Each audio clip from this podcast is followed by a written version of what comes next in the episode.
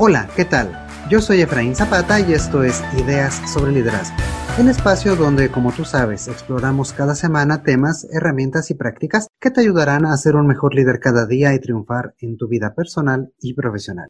Quisiera comenzar por comentarte que en las semanas recientes varias personas se han acercado conmigo a través de correo electrónico, mensajes de texto, etc., con un patrón común. Hay cansancio y agotamiento por esta situación de crisis prolongada que todos hemos estado viviendo. Muchas de estas personas deseaban que con el comienzo del nuevo año la situación mejorara, pero lejos de ellos parece ser que seguimos en un escenario de incertidumbre y de desafíos que continúa sin ningún fin. Y sin embargo, muchos de nosotros seguimos trabajando y pensando bajo un esquema mental parecido al que imperó o al que teníamos a inicios de la pandemia. Es decir, muchos de nosotros seguimos en modo emergencia, seguimos con altísimos niveles de estrés y expectantes de qué es lo que pasará a continuación y cuándo vamos a volver a la normalidad. Pues bien, tomando este pensamiento como punto de partida, el día de hoy hablaremos sobre cómo sobrellevar una situación prolongada de crisis y cómo podemos verla como una posibilidad para adaptarnos y para crecer. Comencemos por plantear el escenario en el que nos encontramos de una forma diferente. Para ello, permíteme hacer una analogía. Imagina un incendio en un edificio cerca al lugar donde vives. Al verlo, seguramente actuaríamos rápidamente, primero para ponernos a nosotros a salvo e inmediatamente después para intentar sofocar el incendio lo más pronto posible. Esto es actuar en modo emergencia. Ahora bien, al día siguiente la historia es completamente diferente. No necesitamos correr por nuestra vida, sino ver qué daños han habido, ver qué podemos rescatar, limpiar el lugar e iniciar de nuevo. Por supuesto, aún va a haber riesgos, por ejemplo, de algún derrumbe o de materiales que sean peligrosos, pero el modo de pensar debe cambiar de la emergencia a la resiliencia. Es decir, tenemos que voltear a ver cómo se puede reconstruir y recuperarse lo más pronto posible. De la misma forma, al inicio de la pandemia actuamos en modo emergencia. Nos adaptamos, por ejemplo, al uso de mascarillas, al distanciamiento social y quienes tenemos la oportunidad al trabajo desde casa. Pero el hecho de que la crisis continúa nos ha impedido dejar realmente este tipo de pensamiento. Aún no finaliza la crisis y aún no es claro que podamos limpiar, reconstruir y recuperarnos. Lamentablemente, el no tener certeza de que la crisis haya pasado nos mantiene en este modo de pensar de tipo de emergencia. El problema está en que esto resulta completamente extenuante y puede aumentar los niveles de estrés hasta convertirse en un fenómeno de burnout, tema del que ya hemos platicado en episodios anteriores. Entonces, ¿qué podemos hacer como líderes para no estancarnos en este modo de pensamiento de emergencia? ¿Qué resulta diferente al liderar ante una crisis prolongada? ¿Cómo podemos generar mecanismos de respuesta rápida y adaptabilidad de nuestros equipos? ¿Qué trampas tenemos que evitar en todo este camino? El día de hoy responderemos a todas estas preguntas, así que comencemos.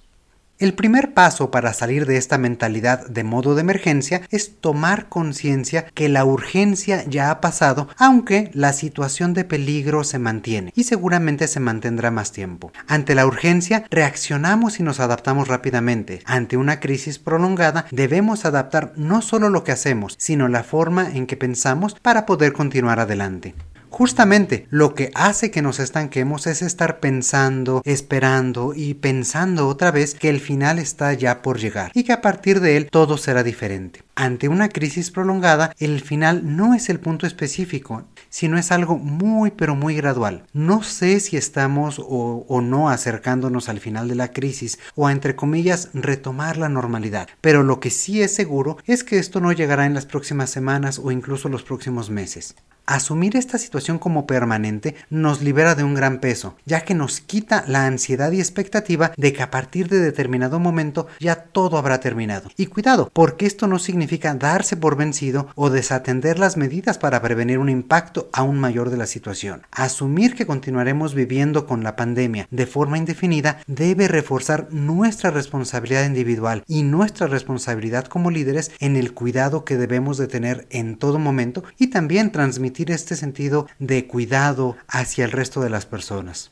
Un segundo punto es evaluar la respuesta inmediata que tuvimos a la crisis. Al inicio de una situación de emergencia, los líderes reaccionan de diversas formas en función de lo que esperaban que sucediera. En ese momento, las dimensiones y características de la crisis son completamente desconocidas y solo es que poco a poco las organizaciones, sus líderes y sus equipos se van adaptando para encontrar una forma de trabajo, digámoslo así, funcional. Una vez encaminadas, hubieron empresas que tras unos meses evaluaron esta forma de trabajo e hicieron los ajustes para institucionalizarla, pasando de ser una solución temporal y únicamente funcional a una forma de trabajo mucho más estable. Lamentablemente, esta práctica fue la excepción. La mayoría de las empresas y organizaciones no han evaluado qué prácticas y qué respuestas a la emergencia realmente han sido efectivas y cuáles el día de hoy no ayudan sino más bien obstaculizan un trabajo fluido y efectivo. Si asumimos que esta situación permanecerá por un tiempo indefinido, podemos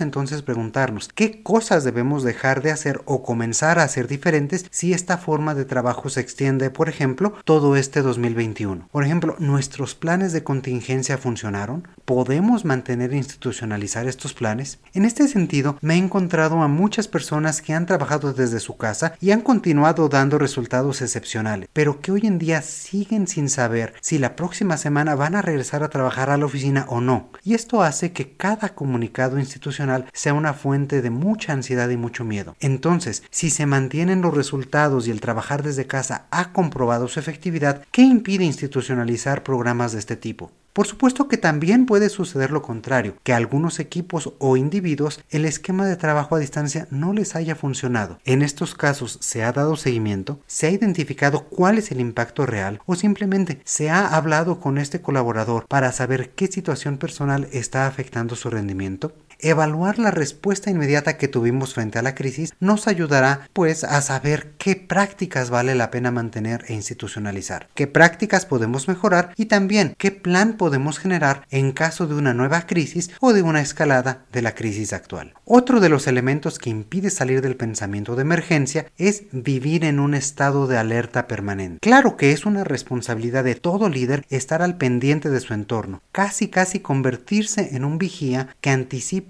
y vea venir cualquier riesgo para su equipo, identificar posibles cambios, vislumbrar escenarios y escuchar las señales de que algo tendrá que ser diferente. Monitorear el entorno y estar atento brinda los recursos necesarios para actuar de forma anticipada e informada, pero no significa de ninguna forma estar en angustia o en ansiedad total. En pocas palabras, el líder se debe de mantener atento y vigilante sin caer en un estado de estrés y de alerta permanente. Si nos mantenemos vigilantes, entonces podremos estar en condiciones de fortalecer nuestra capacidad de actuación. Al inicio del episodio hacíamos la analogía de la reacción inmediata que podemos tener frente a un incendio. En esta circunstancia de emergencia es fácil reunir a diferentes individuos alrededor de un objetivo común que resulta obvio, es decir, eliminar el fuego. Nos encontramos trabajando de forma organizada y efectiva con personas que tal vez no conocíamos o que en otras circunstancias no formarían parte de nuestro equipo. Como seres sociales tenemos esta gran capacidad de generar un equipo de forma rápida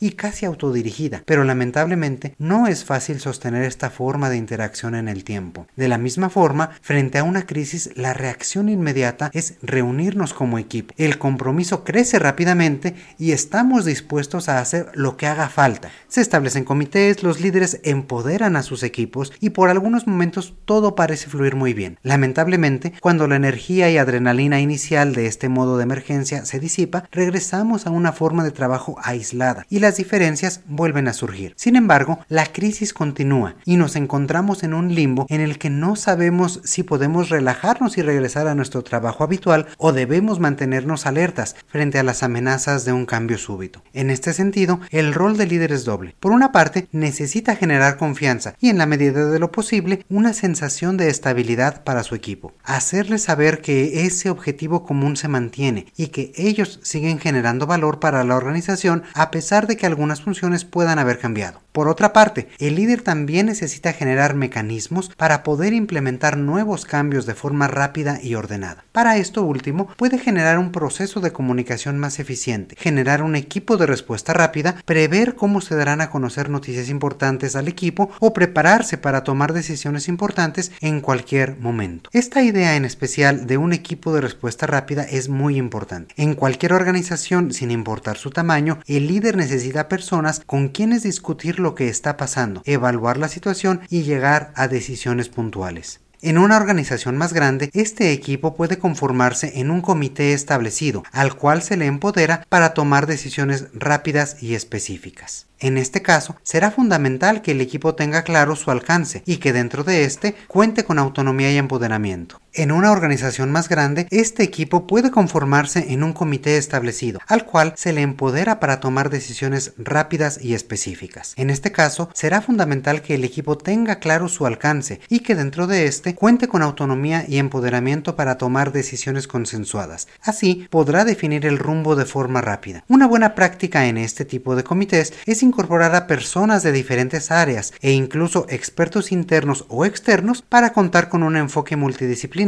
y facilitar la comunicación de las decisiones a lo largo de la organización. Por otro lado, en empresas más pequeñas o incluso organizaciones o equipos de otro tipo, es igualmente importante tener este núcleo de decisión. En este caso, podrá conformarse con personas clave, como familiares cercanos, colaboradores con mayor experiencia o incluso amigos. Ante situaciones críticas y no solo una crisis, este equipo puede servir como sistema nervioso central para dar respuesta más razonada y evitar impulsos del momento. Sin embargo, cabe recordar que a diferencia de un comité formal, en este caso la decisión y la responsabilidad final están en el líder y no en aquellos que le pueden servir de apoyo o de consejo. De cualquier forma, lo importante es generar un equipo compacto que pueda brindar un enfoque diferente y que le ayude al líder a tomar decisiones mucho más rápido, fortaleciendo así la capacidad de respuesta futura. En momentos de cambios rápidos, un equipo de estas características puede ser la diferencia entre actuar tiempo o permanecer sumidos en la crisis.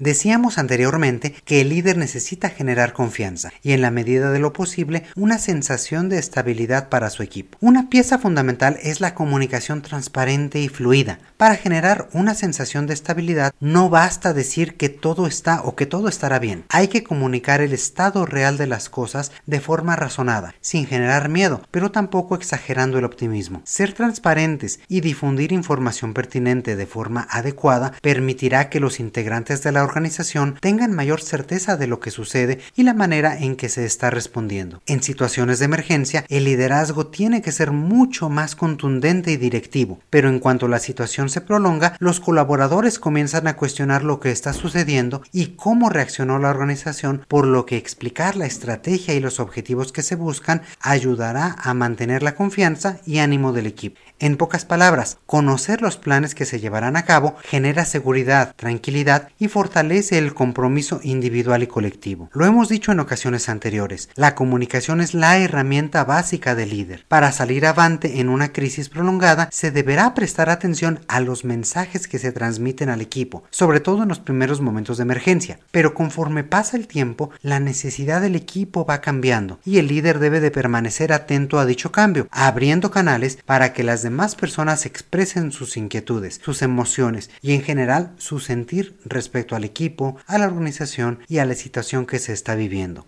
Tener estos espacios de apertura y diálogo ayudarán a tranquilizar a los miembros del equipo, quienes se sentirán no solo escuchados, sino también acompañados por los demás, en tanto compartan experiencias y aprendizajes comunes. El simple hecho de ser escuchado reduce significativamente los niveles de estrés y puede convertirse en un elemento importante de unión y de fortaleza del equipo.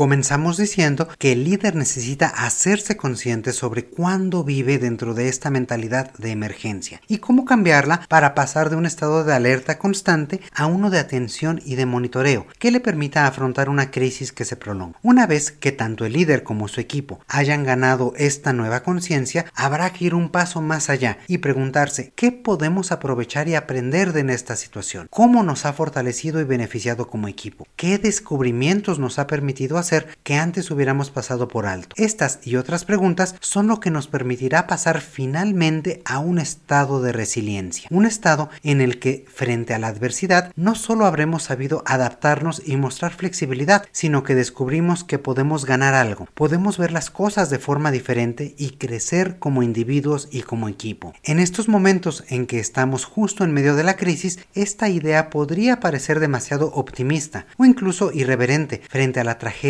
humana que vivimos. Por supuesto que no se trata de minimizar la muerte ni la enfermedad de una sola persona. Personalmente he conocido y tenido casos cercanos. Por el contrario, la invitación es tomar un poco de distancia para poder ver de forma más amplia la situación y rescatar aquello que nos sirva para construir el futuro.